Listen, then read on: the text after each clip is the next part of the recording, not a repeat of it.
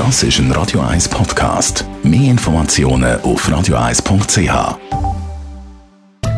In Vino Veritas mit dem Radio 1 wie expert Carsten Fuß. Carsten, du weißt, ich bin ein bisschen ein Weinbanaus und wenn man dann einmal so halt doch mit einem Glas Wein höckelt und so die Leute am Tisch diskutieren, dann fällt immer mal wieder der Begriff Tannin. Viel Tannin, wenig Tannin, ah, da spürt man es gar nicht raus. Erklär uns mal, was genau ist denn das Tannin? Also Tannin ist etwas, wo man eigentlich vor alle Dinge im Rotwein drin hat. Und Tannin oder man kann dem auch äh, Gerbstoff oder Gerbsäure sagen, das sind die Stoffe, die in der Trubeschale, also in der Beereschale drin sind, in der Kerne vor der, vor der Beere und in einem holzigen Bestandteil vor der, vor der, vor der Trube. Also die Stiele zum Beispiel, die Blätter, ähm, sind die Tannine vor alle Dinge drin. Und beim Wieswi ist das nie ein großes Thema, weil die Trube wird ja nur ähm, äh, presst, der Saft, der läuft raus und wird direkt weiterverarbeitet. Dann hat der Saft einfach gar nicht die Gelegenheit und die zieht sich die Tannine aus der Trubeschale oder aus der Kerne oder was weiß ich, von wo zu holen. Deswegen haben Wieswi in der Regel kein Tannin oder nur ganz, ganz, ganz, ganz wenig. Und diese Gerbstoffe, die tauchen eben vor allen Dingen beim Rotwein auf, weil ähm, die Trubeschale, die Beereschale mit dem Tannin und mit der Farbe ähm, bliebet mit dem Most viel länger zusammen. Also die rote Trube wird ja abpresst, nur so, dass sie so aufplatzt. Und dann kommen die in einen sogenannten Gärbottich oder Maischetank. Und dann bliebet einfach die Trubeschale mit dem Most einfach Tage, Wochen lang zusammen liegen, gäret vor sich an.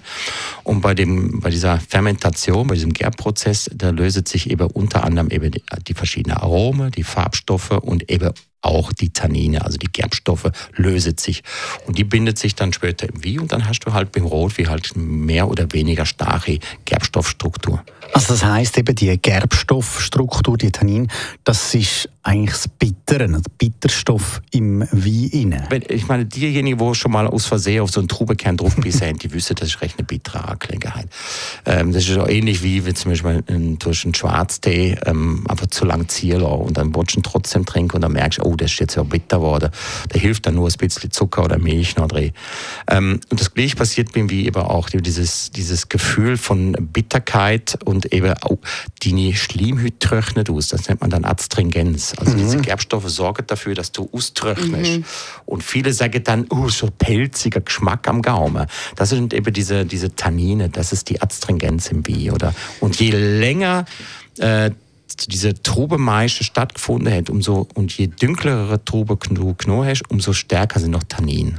Aber eben viel Tannin heisst nicht automatisch, dass ein Wein qualitativ schlechter ist, sondern auf den Mix zwischen Süße und eben dieser Bitterkeit von der Trauben und allem kommt es dann darauf an. Alles, was, äh, was übertrieben da ist, ist äh, wirkt unharmonisch. Also wenn du ein Wein hast, wo sehr viel Frucht und äh, Aromen und Restsüße hast und Alkohol, der braucht als Gegenstück, als, als, als Balance, braucht er auch Glysyre und vor allem diese Tannine, Gerbstoffe. Umgekehrt genau das Gleiche, äh, wenn du eine Trubesorte hast, wo stark tanninhaltig ist, dann brauchst du das Gegenstück, dann braucht er wie halt Körper, es braucht ein bisschen Frucht, ein bisschen Restsüße, vielleicht noch Alkohol. Und diese Balance, dieses Ausbalancieren, das ist die Kunst vom Winzer, das richtig anzubringen. Danke vielmals. Carsten Fuß, das Radio 1 Wein-Magazin. Dann heute in einer Woche wieder oder jederzeit auch online auf radio1.ch. In Vino Veritas auf Radio 1.